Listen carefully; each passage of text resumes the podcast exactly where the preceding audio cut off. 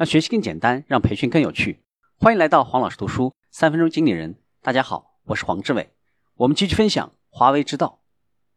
我们来看正确评价价值，责任结果导向，以提高客户满意度为目标，建立以责任结果为导向的价值评价体系，而不是以能力为导向。坚持责任结果导向的考评制度。对达不到任职目标的，要进行降职、免职以及辞退的处分。贡献导向考核体系强调贡献制，强调效益产出。这个价值是可以直接的，也可以是间接的，可以是有形的，也可以是无形的。商业价值导向以为客户提供有效服务作为工作方向和价值评价的标尺，不能为客户创造价值的部门为多余的部门。不能为客户创造价值的流程为多余的流程，不能为客户创造价值的人为多余的人。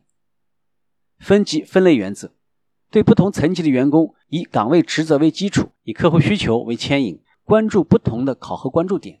高层领导关注长期综合绩效目标的达成和对公司长期利益的贡献，重视团队建设和干部后备队伍建设。中高层主管兼顾。中长期绩效目标的达成和业务规划的有效落实，关注团队管理、干部员工培养和业务运作。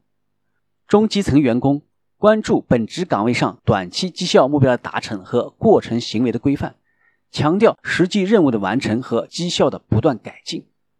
基层员工劳动成果放在第一位，劳动技能放在第二位。销售收入、利润、现金流三足鼎立。考核要关注销售收入、利润、现金流三足鼎立，支撑起公司的生存发展。围绕公司战略目标解码，不能各部门孤立的建立 KPI 指标。通过全面签订高层领导个人绩效承诺书，层层落实各级主管的 KPI 指标，贯彻责任结果导向，传递市场压力，每一层团队共同承担该层的指标，而不是个人指标。产品开发的技术导向。将新颖性、实用性、先进性相比较，更应该突出实用性，形成面向客户的研究开发体系。质量第一，功能第二，技术第三，一定要注重客户需求，以商业为导向，而不能以技术为导向。今天的分享就是这样，请关注黄老师读书，每周你都将收到我们推送的黄老师读书的文字版本。给我三分钟，还你一个精彩。我们下期见。